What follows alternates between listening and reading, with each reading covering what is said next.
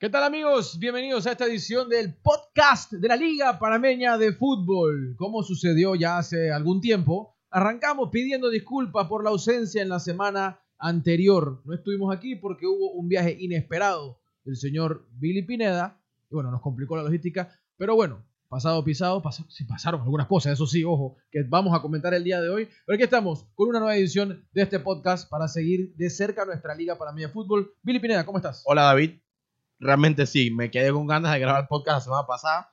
Eh, una cobertura salió de inesperado. Pero aquí estamos para repasar lo que pasó en la jornada anterior, valga la redundancia, y la fecha número 7, que tiene el gran atractivo, el Clásico Nacional, que cierra eh, esta fecha, el día domingo, en el Estadio Maracaná, entre el Plaza Amador y el Tau Fútbol Club. Pero hay muchos partidos muy interesantes de esta jornada número 7.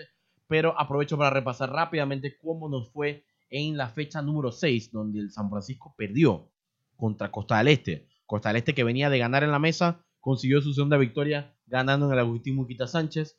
El día sábado cae y empató, cae empató 2-2 con Universitario.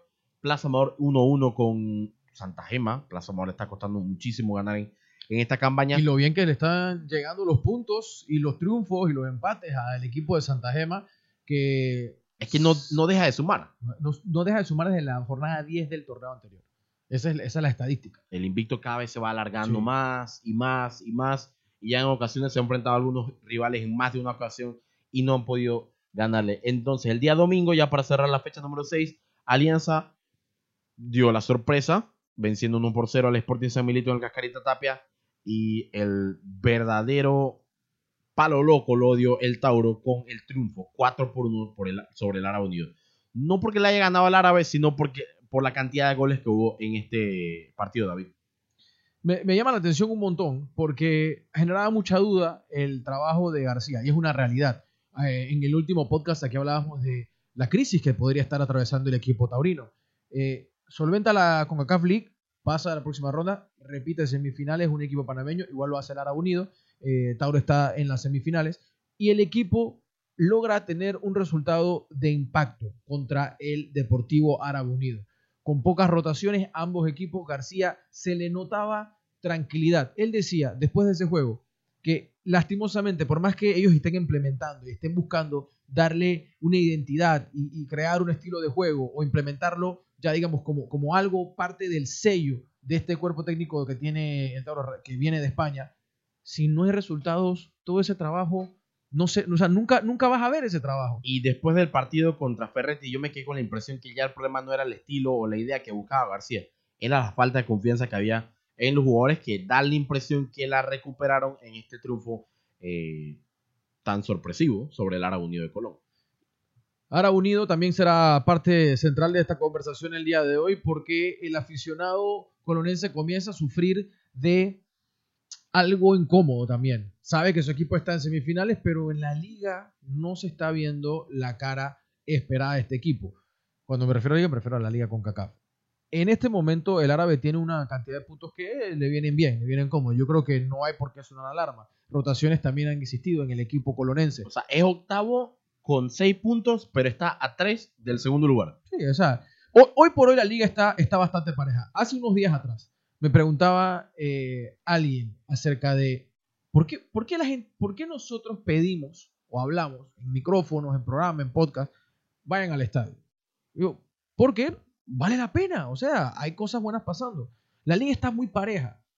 Puedes ver el lado bueno y decir, cualquiera se puede meter, está para una buena sorpresa, o puedes ver el lado malo, que es una realidad. Los equipos no son regulares. San Francisco fue un equipo que hablamos muy bien de él al inicio del torneo.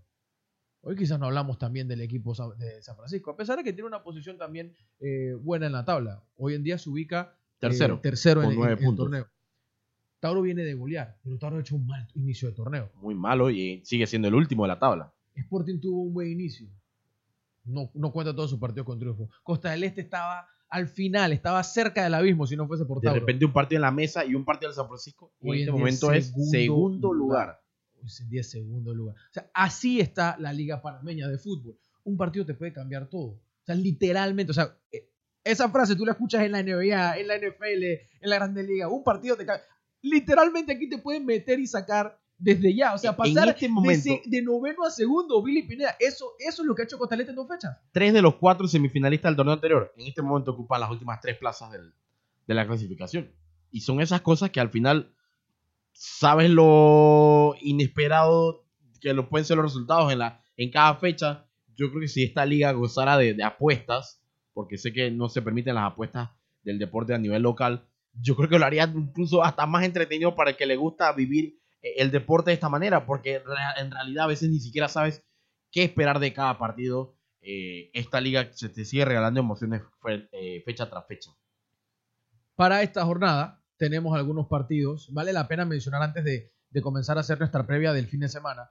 eh, puntos que son necesarios establecer durante este podcast. El primero eh, es el tema del el CAI, que terminó despidiendo a quien figuraba en un papel como asistente técnico y es la razón por la cual Costa del Este termina ganando puntos en la mesa. A pesar de que ese partido en la cancha lo gana el CAI. Eh, Donaldo está a un partido, este sería el último de cumplir con la sanción y estaría de vuelta para la próxima jornada. Eh, en, bueno, Costa del Este gana un partido en la mesa que casualmente contra el CAE. Valentín Pimentel recibe cinco partidos de sanción luego del duelo contra Costa del Este por esperar al árbitro, emitir eh, improperios, insultar al árbitro después del partido como exigiéndole una explicación de la expulsión. Todo esto figurando en una nota que envía la Federación o la Liga, pues la Federación. Sí, el reporte, el reporte extraoficial no es solamente lo que acontece en el terreno de juego cuando le demuestran la segunda amarilla, sino que también algo aconteció dentro de Camerinos que llevó a esta eh, fuerte sanción de cinco partidos. Yo creo que son tres puntos muy eh, importantes que hay que establecer de lo que ha ocurrido en los últimos días, eh, una serie de polémicas, sin dejar a un costado la, el innecesario cruce federación, liga, club que hay con el tema Fidel César, porque en este momento el afectado aquí se llama Fidel Sí, César. tiene nombre propio lo que le está pasando al. Pueden pelearse lo que quieran, pueden señalarse y decir y hablar de montos. Esos montos que se están manejando por fuera es dinero que este señor, con la práctica del fútbol, Fidel César ya no va a poder hacer. Porque la carta que manda la Federación Panameña de Fútbol en un correo establece que tiene la incapacidad para desarrollar la profesión de jugador profesional de fútbol hoy en día. O sea, una lesión ha retirado a Fidel César del fútbol. Es lo que dice un documento que nos llega. Y hay un club como el Alianza, hay conferencia de prensa, hay, eh, eh, emite algo la Federación Panameña de Fútbol, hay postura de la liga, eh, hay algo de fútbol. En estos días incluso vi un tuit de Luis Casís diciendo que hay que atender este caso. O sea, todo el mundo está opinando, todo el mundo está metiendo su cuchara. Y el señor Fidel César ya no puede jugar al fútbol.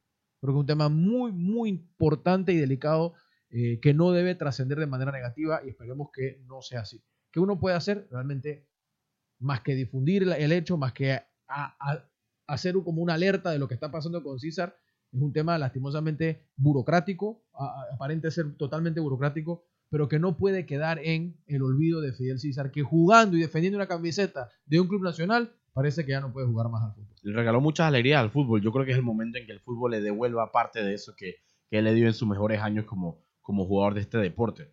Al final, dejen de tirarse la pelota de un lado al otro y pongan manos a la obra en este caso. Pasamos entonces a la jornada número 7 de la Liga Panameña de Fútbol. Tenemos ya más de un tercio de torneo jugado y este fin de semana toma mucho interés el, ah, torneo, la, la jornada como tal, porque se cierra con el Clásico Nacional, el partido insignia del fútbol panameño. Eh, Con ese vamos a cerrar el día de hoy. Vamos enseguida a ver con qué arrancamos este viernes, porque hay por la pantalla de Cable the Sports Sporting contra Costa del Este en el Cascarita Tapia a las 8 de la noche. Hay que ver si el Costa del Este es capaz de sostener el buen momento que está llevando de dos triunfos, uno de forma irregular en la mesa, pero válido para ellos, y luego otro en la cancha que fue en el Muquita Sánchez. Hay que ver si son capaces de sostenerlo. Y Sporting de regresar a la senda del triunfo le ha costado muchísimo al equipo de Noel Gutiérrez, a pesar que da buenos momentos de fútbol, conseguir partidos de tres. Arrancó ganando en Colón hace dos semanas atrás, después ahí, ahí, ahí lo lleva. Yo creo que Noel no tiene un mal equipo, pero algo está faltando a la hora de cerrar los partidos. A la hora de cerrar los partidos es lo que le está quedando pendiente al equipo de Yo creo que lo, lo- lo que le puede estar faltando al equipo es algo de lo que ya vimos hace un torneo y es el aspecto defensivo. Eh, todavía creo que es, es el punto que. Sí, estaba ganando el partido en Colón, se lo empatan y la semana pasando se pierde con el Alianza. O sea, al final no tiene mal equipo, no él. Es de repente de los que más intención ofensiva tiene, pero es que necesitas ganar. Para el día de hoy, ese será el primer partido y luego a las 9 de la noche, que puede disfrutar por la pantalla, por la plataforma digital Medcongo y el Facebook Live de Deportes RPC, desde el Agustín Muquita Sánchez, el San Francisco contra Santa Gema, duelo del oeste, duelo de dos equipos del West. En su momento también estuvieron eh, comandando la tabla, cada uno de manera diferente. Hoy en día es el Santa Gema el líder, con una ventaja de un partido sobre su eh, perseguidor. San Francisco, que ha caído en una racha de partidos eh, en donde no la ve muy clara. Bueno, no una racha, pero ha tenido partidos donde eh, no tiene la claridad. Eh, ha sido bastante irregular el equipo de Domínguez, con partidos muy buenos y con otros partidos que realmente deja mucho que desear.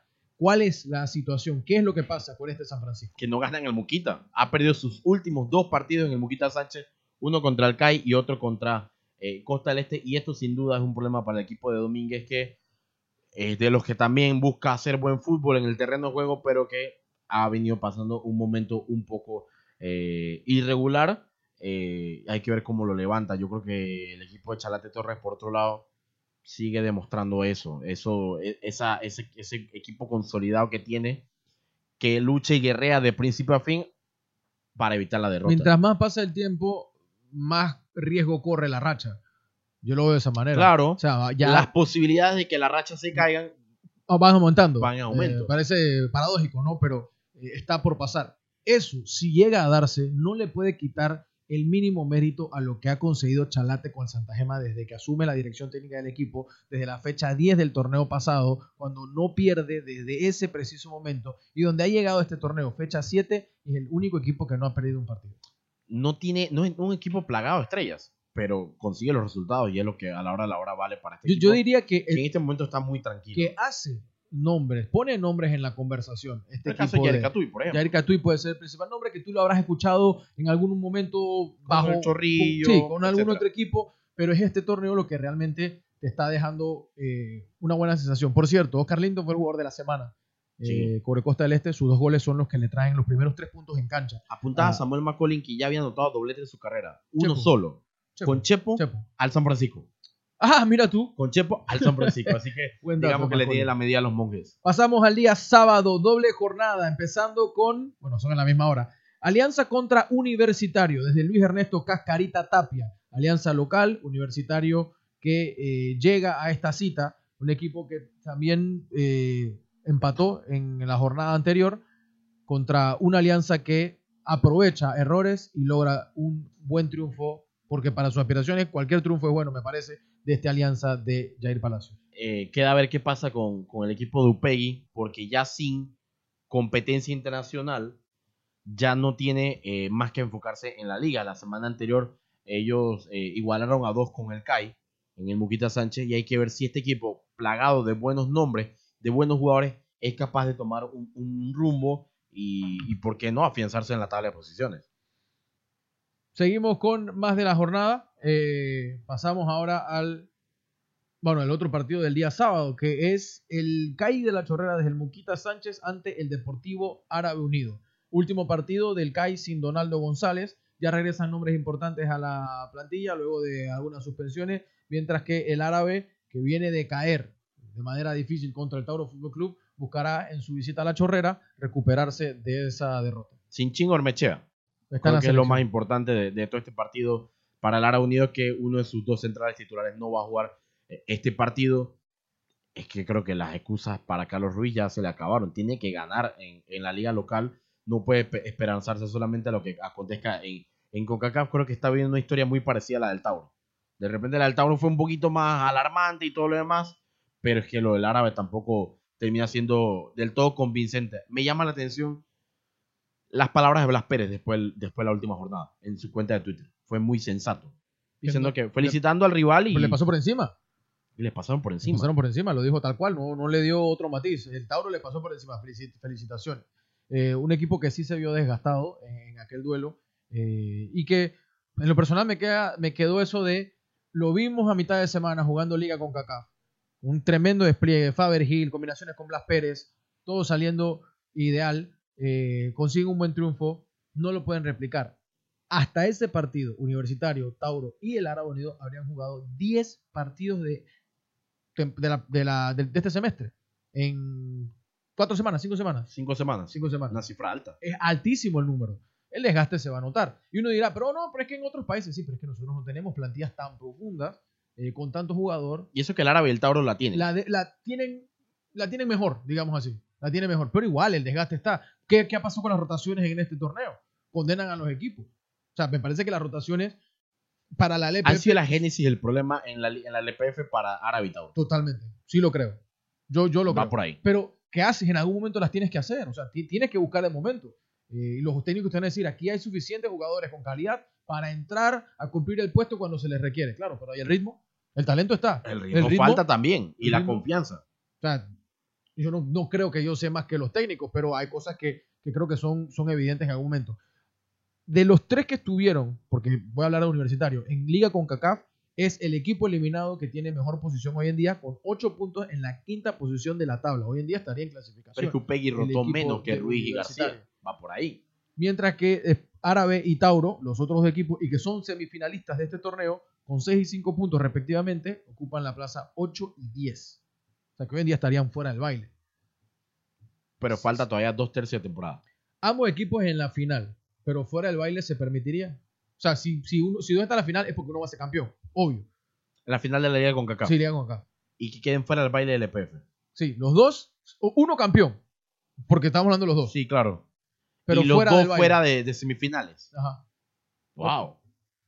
Qué escenario tan peculiar. Sería raro, ¿no? Sería raro y ahí tendrías que buscar los datos. ¿Cuándo fue la última vez que Árabe y Tauro quedaron fuera de semifinales de una liga panameña? Yo siento que este año quedarse fuera va a ser un peso muy grande por haber tenido una, una ampliación de cupos de clasificación. El peso de quedar fuera va es a que ser quedar fuera. fuerte. eh, o sea, quedar fuera de anticipo desde ya. 6 es muy fuerte. Si 60% clasifica y tú te quedas por fuera, siendo uno de los grandes de Panamá. Tu afición te lo va a reclamar. Lo va a reclamar. Y ya las aficiones de ambos equipos lo están Pero reclamando. ahora que lo pienso este año se puede dar lo que has querido por años y años. Que los cuatro grandes pasen a la próxima ronda. O sea, es no, bastante posible. yo me limito a semifinales. Yo me limito a semifinales. Yo me limito a semifinales. Tienen Va, que ser cuatro semifinales. tienen que ser los cuatro Ah, semifinales. para que se cumpla lo que tú quieres. Sí. A ver, eh, por último, el partido que llama la atención del fin de semana, Plaza Amador contra el Tauro Fútbol Club en el Maracaná. Son dos cosas que yo he anotado de este duelo. La primera, bueno, hay una que es de manejo general. Tauro Fútbol Club no gana en el Maracaná. Eso, eso está establecido, eso no es algo que ahí. nadie lo ha descubierto. El partido a las 6 de la tarde va por RPC.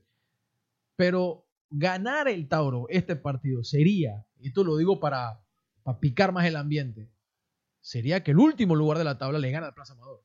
Y ahí sí Perdiste podría... contra el colero. Yo creo que ahí arranca una crisis en Plaza.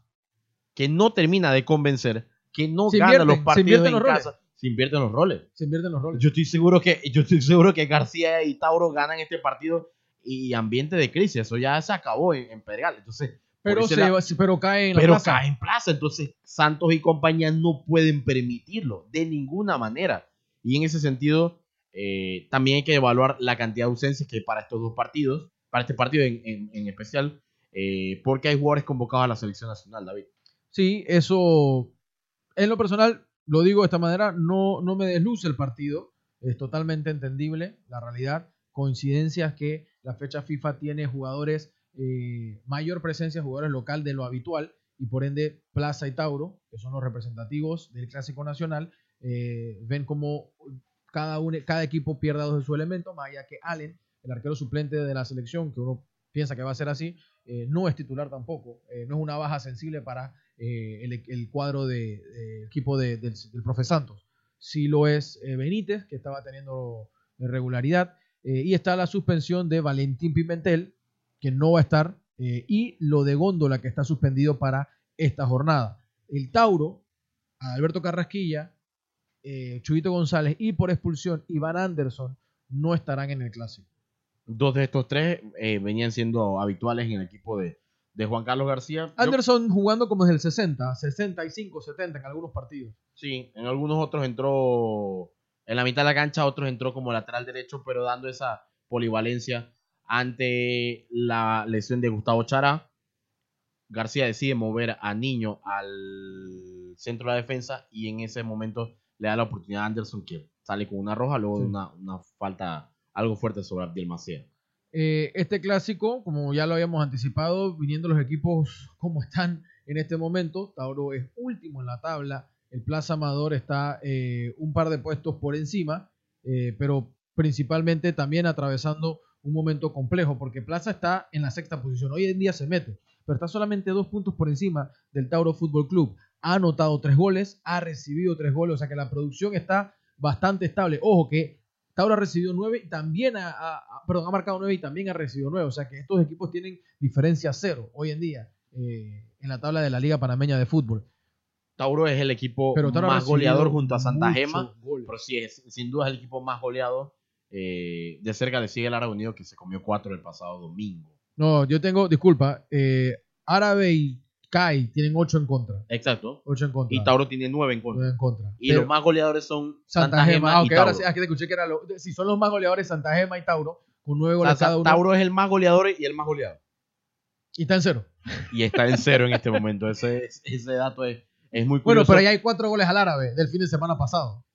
Exacto. Que ese Eh, partido lo gana 1 a 0 y eso, cambia un poco, en- en- eso cambia un poco las cosas. Sí, bien. Pero de, esta, bueno. de esta manera llegamos a la parte Sí, final. solo un comentario. Adelante. Ricardo Lai, designado Ricardo como Lai. árbitro central de este partido. Algo al característico de la juventud de Sí, este señor en Lai. su infancia, en su infancia juventud fue militó con la camiseta del Tauro. Me parece que esto es escandaloso. No, aquí no, Ah, pero en no. otros países bien lo podría hacer sin ningún problema. Yo pienso que polémico, escandaloso, exagerado. Ya te lo decía más temprano. Pero sí me parece que genera la polémica, el debate, la conversación y que por ser su primer clásico vamos a estar muy pendientes de lo que haga eh, el árbitro y cómo lleva este partido que debe ser el partido insignia del fútbol nacional. El 10 de marzo fue cuarto árbitro de, este, de, este, de esta rivalidad. Este partido lo ganó el Plaza Amador.